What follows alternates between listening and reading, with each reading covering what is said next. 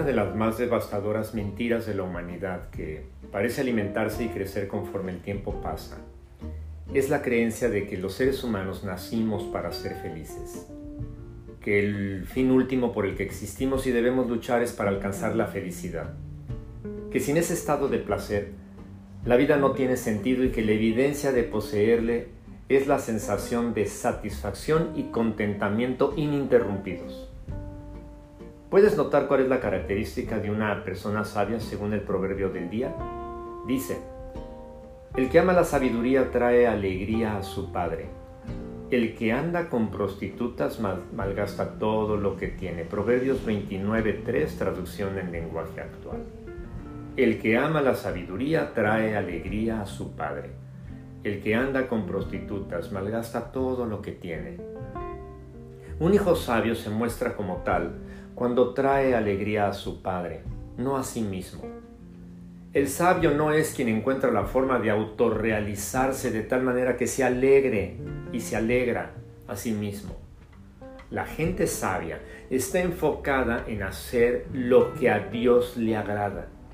Un hijo que agrada a Dios agradará a su padre.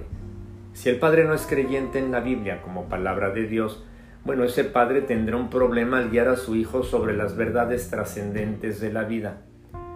Pero este versículo de Proverbios habla tanto a los padres como a los hijos. Quienes procuran el placer por el placer mismo, tarde o temprano acabarán desilusionados de la vida, con una pesada carga de frustración y un sentido de insatisfacción con tendencia a la nostalgia y añoranza, es decir, a la pérdida de entusiasmo y ganas de levantarse cada mañana para realizar proyectos y sueños, los proyectos y los sueños también se esfumarán. Es interesante el argumento al que Salomón recurre para contrastar la sabiduría de un hijo que no está centrado en sí mismo procurando su felicidad personal a costa de lo que sea. Este opuesto es el que anda con prostitutas, malgastando todo lo que tiene. Entonces mira, las relaciones fortuitas, casi instantáneas, en compañía de alguien a quien ni se ama, con quien no se tiene ningún compromiso bendecido por Dios ni por los padres, ofrece una alegría, déjame ponerla entre comillas, una alegría pasajera, enormemente cargada de egoísmo y de menosprecio a Dios, probablemente a los padres, y en alguna manera incluso a la persona con quien se tiene esa experiencia. En lugar de pensar en los demás, este hijo necio piensa solo en sí, en la satisfacción personal, solo personal y nada más que personal. Con ello viene el desgaste. Desgaste desde lo más simple que es el dinero hasta lo irreparable, como lo es el vigor, la salud física y la del corazón.